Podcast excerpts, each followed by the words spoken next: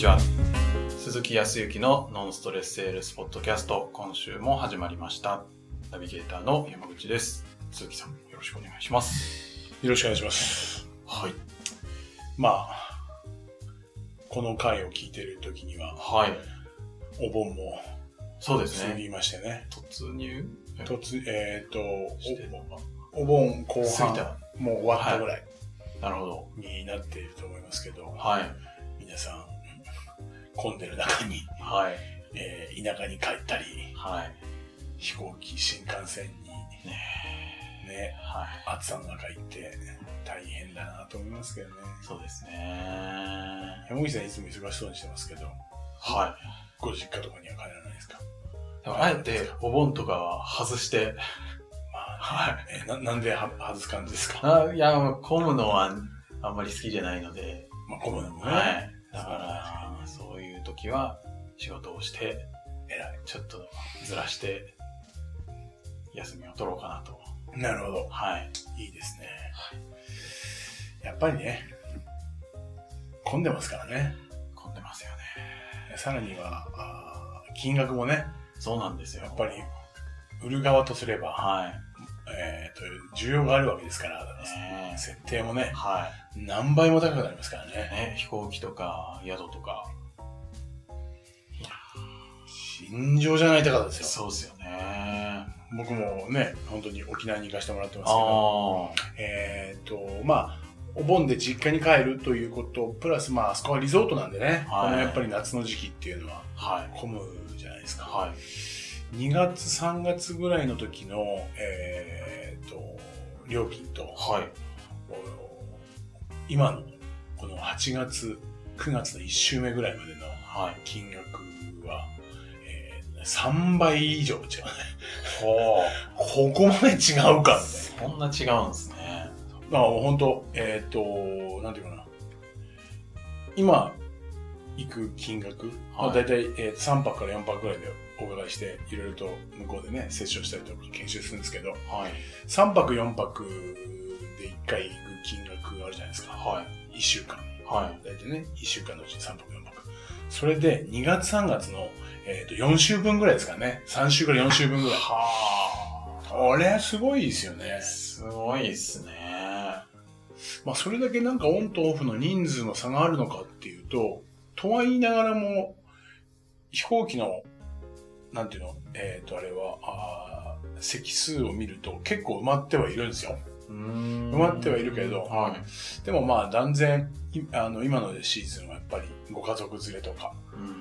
ほぼほぼ、はい。こう、なんていうかな、仕事っぽい人っていないですよね。あまあ、とはいえ僕自身もね、ガチガチに営業職として行ってるわけではないので、あ。はい。スーツでもね、ネクタイでもないんで、はい。リリゾートにどう考えても遊びに行ってるかぐらいのはい格好で飛行機には乗るんでね、同化してるとは思いますけど。なでも、へまあ、普段はね、やっぱり、えっ、と、スーツの方もね、ちょこちょこいらっしゃいますけど、今ははい全くいないですね。るほど。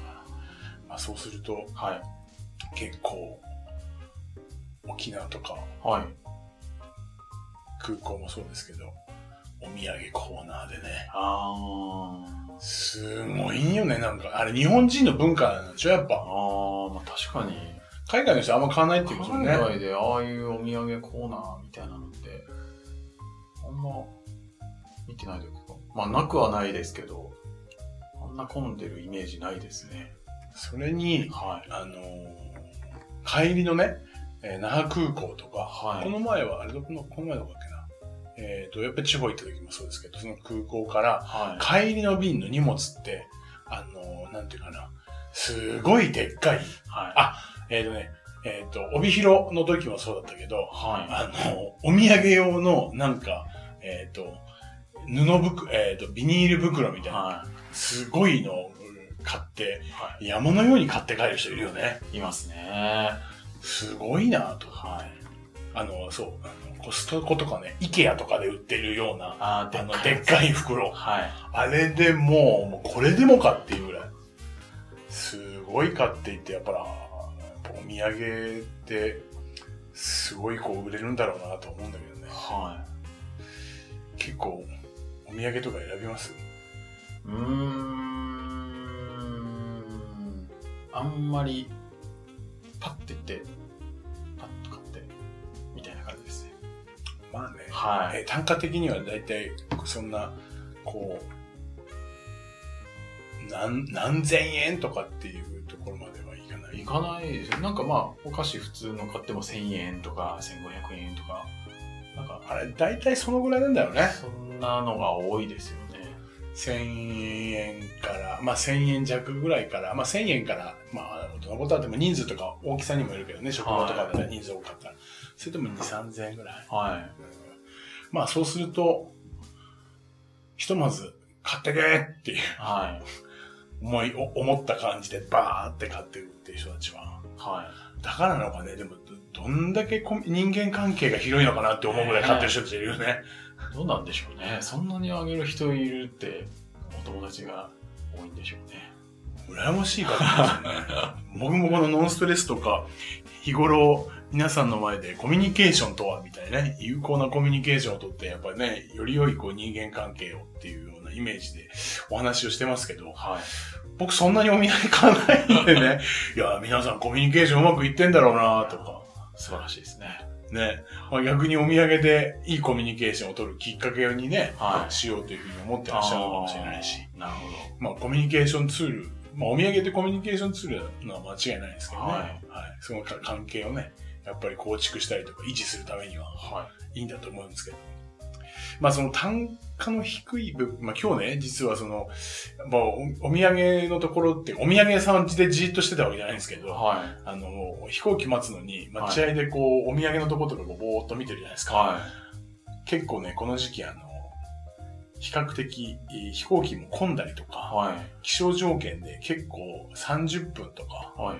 えーえー1時間とか結構遅れる時があるんですよ。えで、この前もね、この前は30分ぐらい、はい。那覇から戻ってくる時に遅れてて、はい。で、椅子に座ってお土産屋さんの方ぼーっと見てたんですけど、はその時にちょっと気づいたお話で、だからこうバーっと細かい1000円2000円ぐらいのものを買っていくっていうのは、本当に数が頭の中に入って買う型って、まあある程度バーっと買えるんでしょうけど、中にね、沖縄とかだと、うんと、いろいろとちょっとこう高価なね、い。はい。えーグラスとか、おー。はいはい。なんか琉球あとガラス？琉球ガラスとかはいなんか、置いてあったりとか、ますよね。あとは、えっ、と、コーナーによっては、はえっ、と、フルーツなんだけど、はい。マンゴーとかね、ああ、お高そうですね。マンゴーも高い、え えーっていうぐらい。なるほど。あれ、絶対自分じゃ買わないね。自分で、自分で食べるためには買わないと思う。なるほど。あれ、本当にお土産だよね。あもうお土産超えてる。贈答って。あ。贈答品。はい。で、まあ、空港って場所柄多分、1割、2割は多分高めに設定はしてると思うんですよ。あそれだけのやっぱりね、需要があるから、はいだと思うんですけど、それにしてもやっぱりマンゴーとか。パイナップルも高いよね。最初、東京でこう、スーパーで買うと、は5、600円でもマンゴーって売ってるわけですよ。い。はい。それでもまあね、ちょっと買うかみたいな。そうですね。で買うとなると、うん、美味しいのかみたいな考えちゃうけど、は向こう桁違うんでね、1個、それこそ、えっ、と、沖縄の宮古のマンゴーとか、はいどこどこのとかってなると、1個、まあ綺麗ですよ。だけど、1個5000円とか。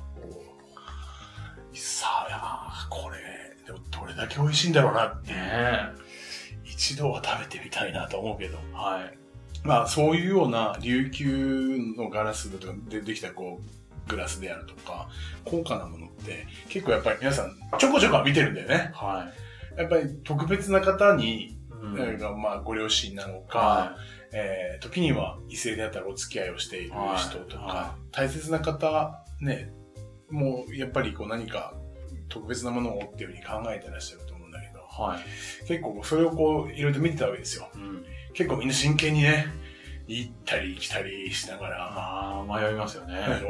でみんなだから、この人は買わないなとかね、結構買いたそうだなとか、いろいろと、こんな仕事していると、人の行動を見て、なるほど。見えてくるわけです。そうそうそう。なんか、さーっとね、ああ、この人は買おうとはそもそも思っていないなとかねなるほど。っていうところを見ながらこう観察をしますが、はその時に当然のことながら、高級なところって結構あの、えー高級なところって結構単価の高いところには、えっ、と、まあ、置いた、置きっぱなしのところもありますけど、結構やっぱり、えっ、と、販売する担当の方がこういらっしゃってね、いろいろと商品の説明とか、はい。時にね、えっ、と、いたのはそのフルーツのところとかね、はい。にはね、やっぱりあの、ちょっと、試食なんかもありながら、ああ、いいですね。こう、食べさせたりとか、はあの、どうですか？お土産にいかがですか？とか、い。はい。あの、どこどこの何々ですよとか、今ちょうど取れたばっかりで、とか、はい説明をこうしてるわけですよ。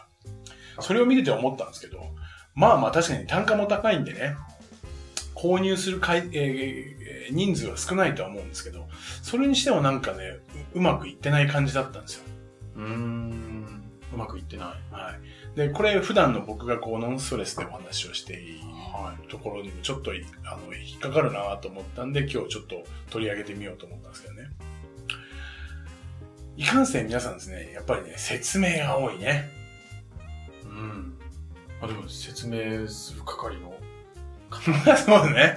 ですよね確かにね。はやっぱり詳しく説い。明するためにね。この番号はこんな風に作ったんだよみたいな。そうだよね。そういう使命で立ってるっていうふうに多分、はいその人たちも思っているからね。だからこう、ちょっと視線があったりとか、は何かこう、解体素振りをこう、ちょっとキャッチするい。と、はバーってこうい。説明してね。はい。いきますよね。するね。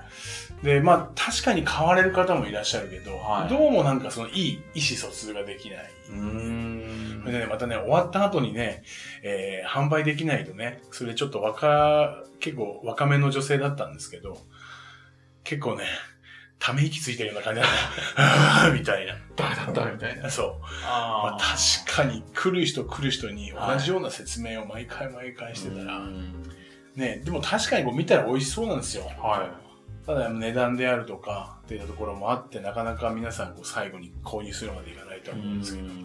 んでもやっぱり僕からすると何らかのやっぱり、ね、気がこうそっちに行ってるから、意識があるからこそそこでね、目止めるわけですから。はい。そこでやっぱり思ったのは、ここもね、販売の方にも、ぜひ、もしも販売の方で聞いていらっしゃる方がいたら、はい。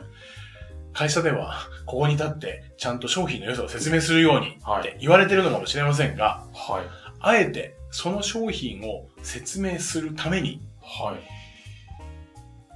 その説明する前に、その立ち止まったお客様に、一つ二つ、はい。まあ、できれば三つぐらいの質問を用意しておいて、はい。質問して、そのお客様から聞くことができたら、よりその説明が生きていく。というふうに思ったんですよ。なるほど。聞く。聞く。はい。もう常にやっぱり聞くっていう意識はコミュニケーションの入り口なのでね、はい。してもらいたいんですけど、やっぱり物販となってそういう対面のところのお土産みたいなところであったら、なかなかそこまでいかなくて、どんどんどんどん押して、押し切って買ってもらうっていう感じだったの。ここをね、あえて押してもいいですよ。押してもいいんだけど、押す前に、ちょっと相手から引き出すっていう、いわゆる聞き出すっていう行為をしてもらいたいっていうふうに思ってて。はい。で、具体的にどんなものかっていうと、ちょっとこう、シチュエーションをね、お土産屋さんで皆さんがこう何か買って、買おうかなと思って、ちょっと高級な、はい。えー琉球ガラスでもいいですよ。はい。時には他のところであったら、なんとか染めとかね、は ちょっと高級な感い。はい。じとか、あーまあ、湯飲みとか、うん。数千円からはい。万円単位までぐらいで、いやーでもちょっと高いかな、みたいな。んまあ、そういうとこちょっと思い浮かべていただいたときに、はい。で、このね、琉,、まあ、琉球ガラスだったら琉球ガラスでいいですわ。これって実は沖縄オリジナルで、はい。それもですよ、あの、そういう工房が専門にあって、その職人が一つ一つ手作りでですね、作ってまして、はい。えー、実は、こう見ての通りなんですけど、同じ、これ実は、えっ、と、グラスなんですけど、二つと同じものがないっていうね、みたいな。そういう説明をするわけじゃないですか。なるほど。っていうのが普通はい。だと思うんですけどね。はい。その時に、ちょっと店員さんになったつもりでね、来たお客様に、はい。まあ、当然のことながら、まあ、お土産屋さんですから、えー聞く言葉、はい決めといてもらって、えっ、と、まあ、一番最初に、何かお探しですか？とうか、ん。お土産、お土産ですか？とか、何かお探しですか？っていう、この入り口の部分。はい。はい。そこは一つ、それでした。一つ質問する。はい。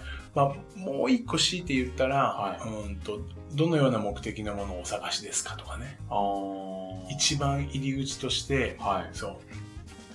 まずは、えっ、と、どのようなものをお探しですか、はいとか、えー具体的にこう何か、あの、どのような方にお土産とかお探しになってらっしゃるんですかうんっていうところでまずは止めるでしょ？はい。で、ここは何が一番目的かっていうと、相手にいろいろ喋ってもらうということ。が第一で、実際にどのような方にお土産とかお考えになってらっしゃるんですかっていう、このはい二つ目。何かお探しでいらっしゃるのか。はい。具体的にどんな人にお探しになってらっしゃるんですか？はい。なるほこれまず二つ目。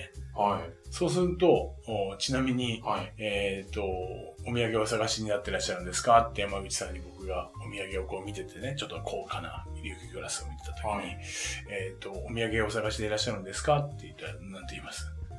ええまあ、ちょっと探してます。ああ、具体的にはいどのような方にっていうふうに思ってらっしゃるんですか？みたいな。ああ、いや、なんか、子供にああ、ーお子さんに。ないかなって感じですああ、ね。なるほど。ど、どうなんでしょう？お子様に、今、今ちょっとグラス見てらっしゃいましたけど、はいお子様になんでまたグラスっていうふうに、はい、目が止まられたんですか？ああ、なんかまあ、綺麗なんで、まあ、娘なんですけど、喜ぶかな、みたいな。ああ、えー具体的には、お子様、こう、どんなものがお好きとかね、いらっしゃるんですか？どんなものが、やっぱなんかこう、キラキラしてるのは、おもちゃとかでも、そういえば好きだよな、なんて。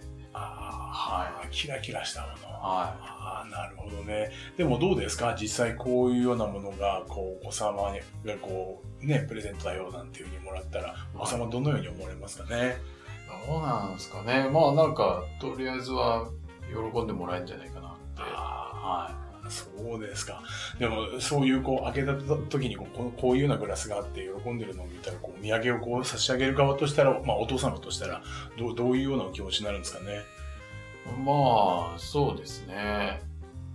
はい。使ってもらったら結構嬉しいなというか。はまあ、そうですよね。はいまあ、みたいな感じで、こう、話を少しね、質問してもらいたいんですよ。い。なるほど。実際に、ここで今僕がお話をしていたのは、えー会話の中で、えー山口さん、はい。お客様が実際にプレゼントした人をイメージができて、そもそもその人ってどんなものが好きであって、はい。どういうものを好んでるのか。あじゃあ実際にそれが、この商品を手元にもらった時には、どんなような、えー笑顔なのか、えー感謝の言葉とかもらえるのか、はとか、っていうことを一つ一つイメージさせて、い。はい。明確にこう、思い浮かばせるはい。っていうこと。そうすると現実に帯びてくるから、あ、これだったら喜んでもらえるなっていうのが明確になるじゃないですか。はい。何確かかあります？に。はい。なんか今結構自分で勝手に想像して答えてましたね。これで、実はお土産の時って、はい。自分自身でやってる時あるんですよ。あまあそれ高価なものとかは別としても、いくつかのお菓子とかがあるじゃないですか。あ。はい。それでこう、な、えーお菓子のパッケージって必ずあの、その絵が描いてあったりとかするじゃないですか。それを見て、想像して、えー会社の従業員の人が女性多いし、女性といえば甘いものだし、はいとかって想像して、あ、これだったら喜んでもらえるなって、これだったら喜んでもらえるなって、イメージができた時に大体買うんですよ。なるほど。まあそうっすよね。そこには状況的なね、人数とか、その時に個別の放送になってるのかとか、はいそういう状況的なものもあれば、はあこ甘いものが好きな子たちが多いから、だったらこういうものだなとかって、イメージしたものとその商品がマッチングするい。はい。から買うじゃないですか。うで、今僕が山口さんにやってたのは、それを促してたってことですね。ん。なるほど。イメージさせることをはいさせていた。うん。それまではいいなぁと思いながらも、値段がなぁとか、そっちばっかりに、他にはないかなとかって、は明確になってないんで、そこをちょっと絞ってね、はいそこのところを深く明確にさせていってたっていうこと。い。なるこれね、多分ね、ほぼほぼいないと思いますよ。お土産屋さんは。百貨店はあるような気がするけど。ああ、確かに質問された記憶がないですね。ですよね。は今この時期にお土産屋さんがですね、はい。もう一踏ん張り、えー売り上げを上げたいという方がいらっしゃったり、はいそういうことを、まあ、これね、お土産だけじゃなくてもいいんですよ。はい。お土産だけではなくてもいいんですけど、物を販売する方うん。には、ぜひこれおすすめ。うんこれね、実はね、できているところってね、昔の八百屋さんとかできたんですよ。昔の八百屋さんはできてた。はで、僕が田舎の人間だからなんですけど、はい僕の知っている八百屋さんは何軒か知ってますけど、はい結構できてる。そこの店主のおじさんがですよ、はい。あの、前掛けみたいなやあつして、あ、はい。小銭がジャリジャリ入ってるやつで、あ、山口さんいらっしゃいって、今晩何、な何考えてんの？どんなやつに考えてんあの？あ。あ、大根、えー大根、どんなお料理にしようと思ってんの？はえ、何人だっけ？とか。あれ、お子さんいくつだっけ？とい。か。なるほど。全部聞いてて。そう。それがやっぱり、作る主婦とすれば、作ったところを想像していて、それをはい子供が食べた時とか、ご主人が食べた時にどんな顔してるのかとか。そういうのを間違いなくイメージで、あ、じゃあじゃあじゃあじゃあ、あの、大根と人参これもらうわ、とか。はい。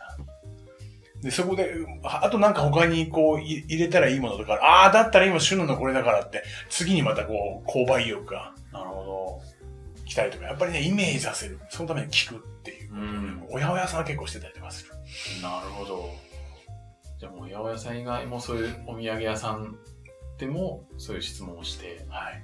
これね、物販だったらみんなそう、電化製品もそうだと思うし、うんそう要はどんなようなイメージでそのものを使いたいのか、はいないしは使う人がどんなイメージでこう使っていくのかとかっていうことが想像できるようにはい。相手に一つ、二つ、三つと具体的に質問をしていく。うんそれはどんな人なのか、具体的にどういうものがその人好きなのか、プレゼントであればね。はい。といったところを質問をしてあげる。なるほここだけでも違いがありますよ。ど。なんか、売り上がっちゃいそうな。そうでしょ売り上げアップしちゃいそうですね。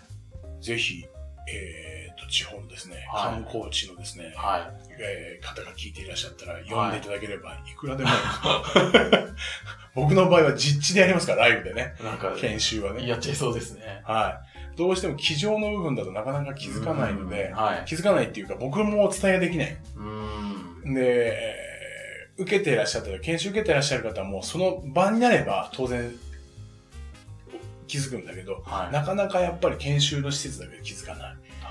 なので、ベースのあ研修をしますけど、はい。必ず同行をしたりとか、はい。現場に入ってはい。させていただいて、お沖縄ですからね、えっ、と、かき氷屋さんも行ったことありますし、そこで営業とい販売を。並んでいる方にされたんですはい、何気なく、なんでまたそのいっぱいある、こう、その中からなんでまたかき氷って思ったんですかとかから、おそう悩んそう並んでるところとか、はい。